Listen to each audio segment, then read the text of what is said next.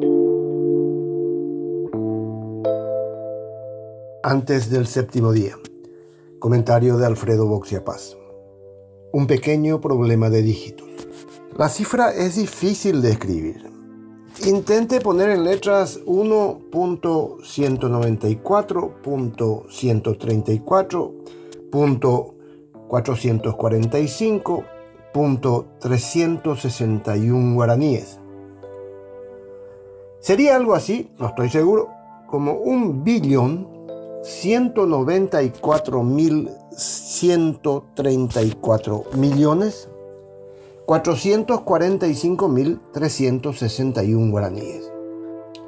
Si eso hay que sumar 297 millones 759.867 dólares, la suma total supera los 3 billones de guaraníes. Es demasiado dinero como para que uno pueda imaginarse su volumen.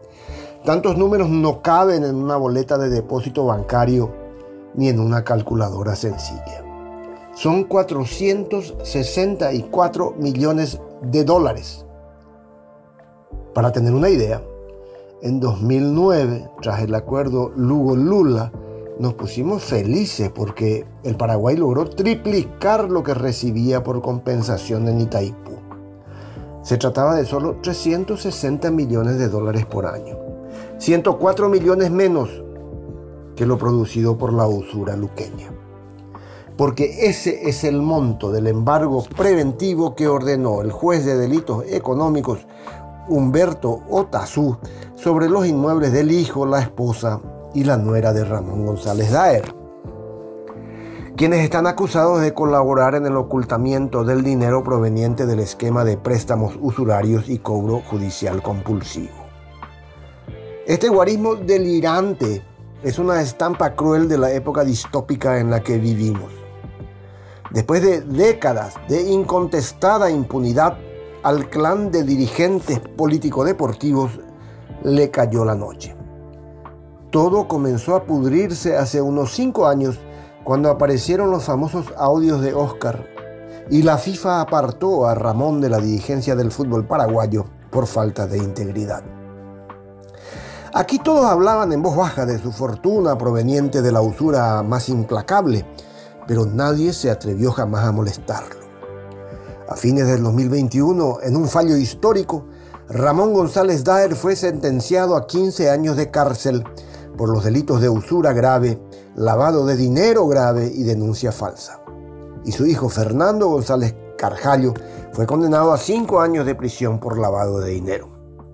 Ya entonces se decretó el comiso de bienes de ambos por 47 millones de dólares. Aquella cantidad era sorprendente. Provenía de 156 casos de denuncias falsas por estafa presentada en distintas unidades fiscales de Luque en contra de quienes caían en el apriete usurero. Tan evidente era la complicidad de jueces, fiscales y políticos que la presidenta de aquel tribunal de sentencia, Claudia Crisioni, pidió unas inéditas disculpas por el daño que el propio sistema de justicia había ocasionado a las víctimas. Solicitó además que se investigue a los funcionarios que dieron curso a estas denuncias fraudulentas. Esto se ha hecho con escaso entusiasmo y pobres consecuencias. La fiscalía siguió ignorando lo obvio, investigar a los familiares cercanos y seguir la pista del lavado de esa enorme cantidad de dinero.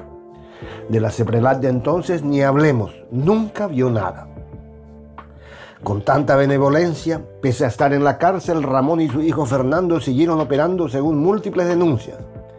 Nada menos que 471 cheques depositados en un juzgado fueron robados desaparecieron certificados de depósitos de ahorro, CDA, y sorpresivamente la esposa del condenado principal solicitó la disolución conyugal y la recuperación de varias cuentas bancarias.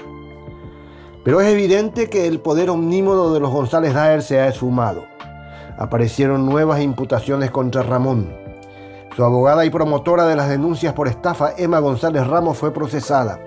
Y peor aún, finalmente también fueron imputadas su esposa, Delicia Carjallo y su nuera Carolina González.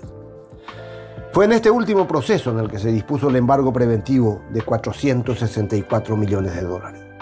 Esta montaña inconmensurable de dinero solo puede juntarse con complicidades múltiples. La cifra es tan ridículamente alta que, como señalé antes, constituye un retrato del estado moral de esta nación. Son muchos dígitos, pero lo que nunca hay que olvidar es que se acumularon a costa de familias rotas, casas perdidas, empresas quebradas, divorcios y suicidios. ¿Qué precio se le pone al dolor de tanta gente?